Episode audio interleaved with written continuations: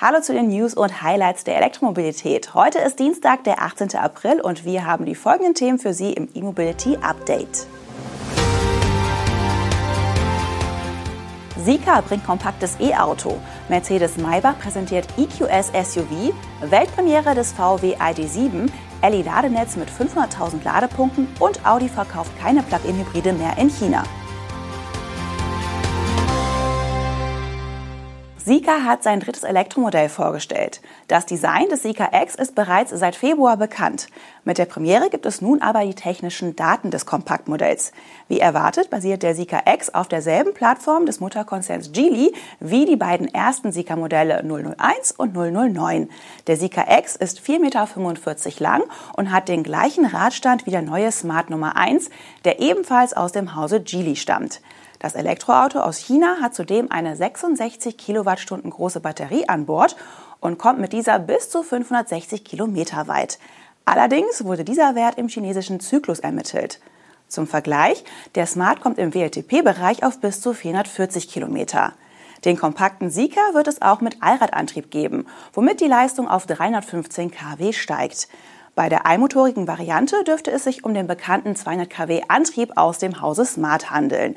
Mit dem Sika X zielt die Geely-Marke auf ein Segment, das in China bisher vor allem von deutschen Herstellern bedient wurde. Kompakte Premium-Autos gab es zum Beispiel in Form von der Mercedes A-Klasse Limousine. Sika-CEO Andy Ann wird mit den Worten zitiert, dass der Markt derzeit nur Luxusmarken, aber keine echten Luxusprodukte habe. So soll der Sika eine Entsperrung per Gesichtserkennung, einen beweglichen Bildschirm in der Mitte, elektrisch umklappbare Rücksitze und einen integrierten Kühlschrank bieten. Mit einem Motor startet der Sika X in China zu Preisen ab umgerechnet rund 25.000 Euro und ist damit noch etwas günstiger als erwartet. Zudem gibt es zwei teurere Versionen, die beide um die 27.500 Euro kosten. Nach dem Start in China soll der Sika X auch in Europa angeboten werden. Mögliche Preise hierzulande sind aber noch nicht bekannt. Für den Start in Europa hat Sika aber schon Personal eingestellt und will die Strategie in Kürze verkünden. Mercedes-Maybach hat sein erstes vollelektrisches Serienmodell präsentiert. Der Maybach EQS 680 SUV basiert auf der Technologie des EQS SUV von Mercedes-Benz und kombiniert diese mit der Exklusivität von Maybach. Zur Erinnerung, die schon nicht gerade mau ausgestattete Mercedes-Version des EQS V gibt es als 400 kW starken 580 Formatic. Für das Maybach-Modell wurden nicht nur die Optik der Karosserie und der Luxusinnenraum angepasst, sondern auch der Antrieb. Die Leistung des serienmäßigen Allradantriebs im Mercedes Maybach EQS 680 SUV liegt bei 484 kW, die Reichweite bei bis zu 600 Kilometern. Das Herz des E-Antriebs ist aber gleich. Die Batterie des Mercedes Maybach EQS 680 SUV besteht aus zwölf Modulen und kommt auf einen nutzbaren Energiegehalt von 107,8 Kilowattstunden. Zudem bleibt es bei maximal 200 kW Ladeleistung und 31 Minuten Ladezeit. Mehr ist bei 400 Volt mit dem CCS-Standard, der auf 500 Ampere Stromstärke limitiert ist, auch nicht möglich. So legt Mercedes denn auch einen ganz anderen Fokus. Es geht bei der Maybach-Version um die Neudefinition von automobiler Extraklasse im Zeitalter der Elektromobilität. Höchsten Luxus und Komfort mit Cocooning-Effekt im Font und den Geräuschkomfort. Diese Extravaganz dürfte ihren Preis haben, kommuniziert wurde dieser bisher aber noch nicht. Volkswagen hat mit der fast fünf Meter langen Limousine ID7 gestern sein neues Elektroflaggschiff vorgestellt. Mit einem nagelneuen Antrieb und einer neuen Batteriegröße soll der auf Reichweite und Komfort getrimmte ID7 in Europa die Passatkundschaft bedienen. Die bis zu 700 Kilometer Reichweite sollen aber auch in den USA und China überzeugen. Bei jener Variante mit den viel zitierten 700 Kilometern handelt es sich um den ID7 Pro S. Möglich wird diese Reichweite unter anderem dank einer neuen, effizienteren und 210 kW starken Antriebseinheit. Ein weiterer Faktor ist die bisher größte Batterie eines Elektroautos der Marke VW. Der Stromspeicher im ID7 Pro S bietet einen nutzbaren Nettoenergiegehalt von 86 Kilowattstunden. Dabei handelt es sich aber nicht um einen weiterentwickelten Ersatz für den bekannten 77 kWh Akku. Dieser bleibt im ID7 Pro weiter im Angebot und zwar mit bis zu 615 Kilometern Reichweite. Ebenfalls wichtig ist natürlich die Aerodynamik. Die flache Limousinenkarosserie gleitet besser durch den Wind als ein höherer ID4.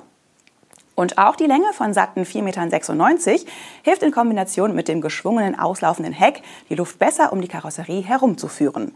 Der Radstand kratzt übrigens an der üppigen 3-Meter-Marke. Die Ladedauer nennt VW bisher noch nicht, allerdings soll sie unter möglichst vielen Bedingungen konstant sein.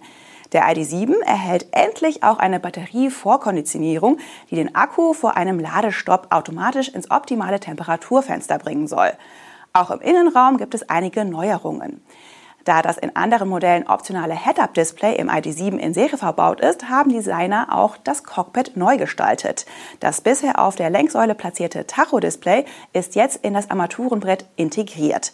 Das so reduziertere Armaturenbrett mit integriertem Lüftungsschlitz wird nur durch den freistehenden 15 Zoll Touchscreen unterbrochen. Auf diesem läuft das Infotainment-System der nächsten Generation mit neuer Grafikoberfläche und weiterentwickelter Menüführung. Neu im Vergleich zu anderen ID-Modellen ist auch das optionale Panoramadach Smart Glass. Preise für den ID7 nennt VW noch nicht. Der Europastart ist für den Herbst angekündigt, der Vorverkauf beginnt aber schon im Sommer. Und wir bleiben noch kurz bei Volkswagen. Die Ladeinfrastruktur Tochter Elli bietet inzwischen Zugang zu 500.000 Ladepunkten in Europa.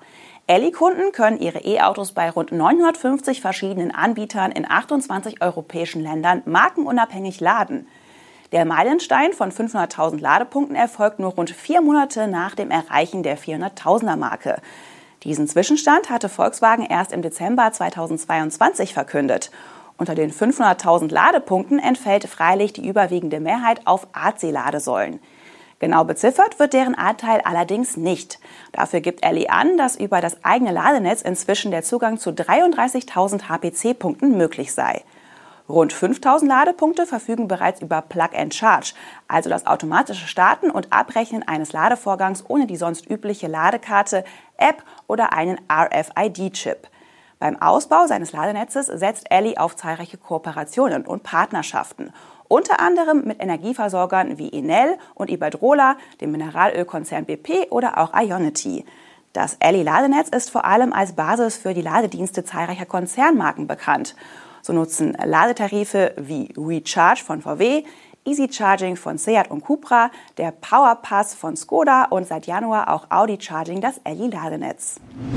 Audi wird in China keine weiteren Plug-in-Hybride mehr anbieten und sich dort ganz auf rein elektrische Fahrzeuge konzentrieren.